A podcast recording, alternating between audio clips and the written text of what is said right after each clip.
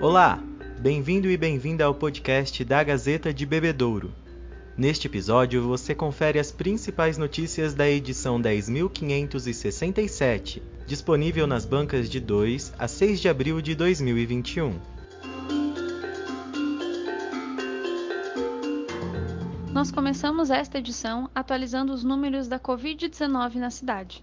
Os últimos dados foram divulgados na quarta-feira, dia 31, devido ao decreto de ponto facultativo para serviços públicos municipais. Até então, eram 4.481 casos confirmados na cidade, sendo 579 de moradores da microrregião. As mortes subiram para 103, e este dado merece atenção. Durante todo o ano de 2020, a cidade registrou 52 mortes por complicações da Covid-19. Somente nos três meses de 2021, a cidade registrou 51 óbitos em decorrência da doença. Na quarta-feira, Bebedouro possuía 42 pacientes internados em enfermarias, somando rede pública e privada de saúde. Casos graves eram 37, com 6 pacientes na UPA, 20 no hospital estadual e 11 na rede privada todas com 100% de ocupação.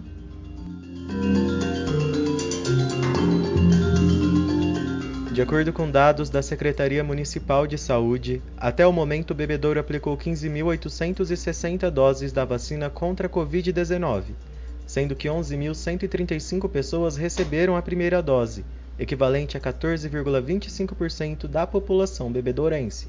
Do número total, 4.725 pessoas já foram imunizadas com as duas doses, 5,70% dos moradores da cidade. Na segunda-feira, dia 5, idosos com idade entre 74 e 76 anos recebem a segunda dose do imunizante no São Bódromo, das 8 às 11 da manhã. É preciso levar comprovante da primeira dose.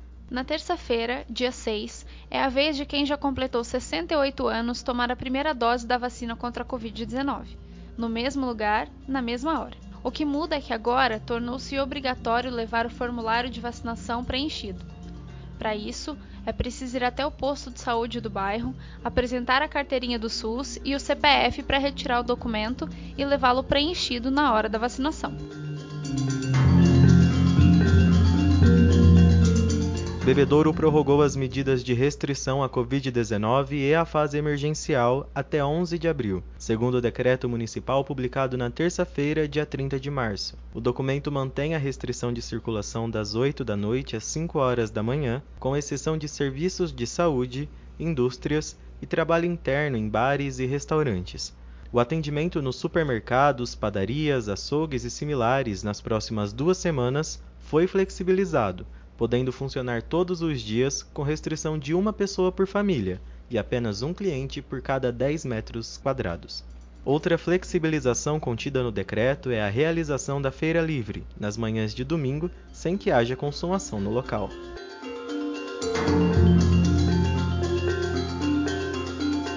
Bebedouro fechou o segundo mês do ano com um desempenho negativo na geração de empregos, segundo dados divulgados pelo CAGED através do Ministério da Economia.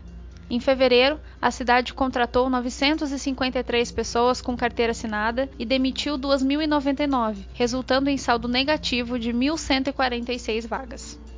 O número é maior do que o registrado em janeiro, quando o saldo foi de menos 529 empregos formais a agropecuária foi a principal responsável pela retração de empregos em Bebedouro no período em análise, em virtude do fim da colheita da laranja. Foram menos 1.461 vagas de empregos, resultantes de 97 contratações e 1.558 desligamentos.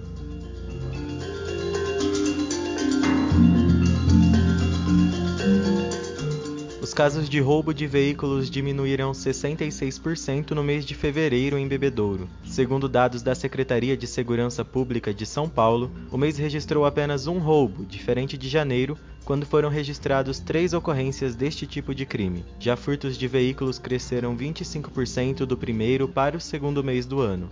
Em janeiro, foram oito veículos furtados. Fevereiro registrou 10. A lesão corporal culposa por acidente de trânsito cresceu 29%, com 22 casos em fevereiro contra 17 registrados em janeiro. Neste ano não houve tentativas de homicídio na cidade. Ainda em fevereiro, o Bebedouro registrou 73 inquéritos instaurados, 12 a menos que em janeiro. Ocorrências de porte de entorpecentes caíram 50% e de tráfico também teve queda de 5,2%. Em nenhum dos dois primeiros meses houve registros de apreensão de entorpecentes.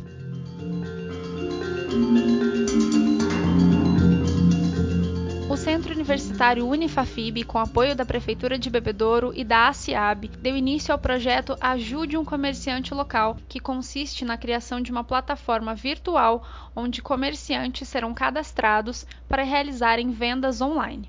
No projeto serão vendidas cotas de serviços que podem ser gastas de acordo com a escolha do cliente e a disponibilidade do estabelecimento em até 90 dias. Lojas de todos os segmentos podem se inscrever gratuitamente. Um e-mail deve ser enviado ao endereço eletrônico ajudeumcomerciantelocal@unifafib.com.br.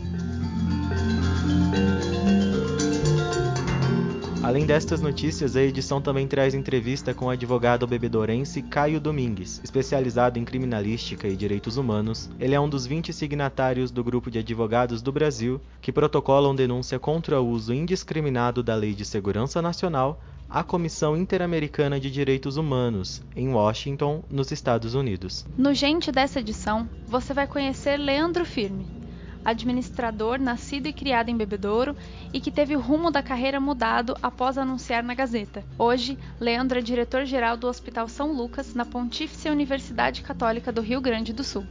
Tem também a Gazeta Team, Evidências, Crítica em Foco e muito mais.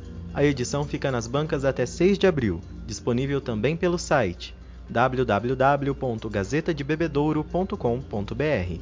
É só assinar.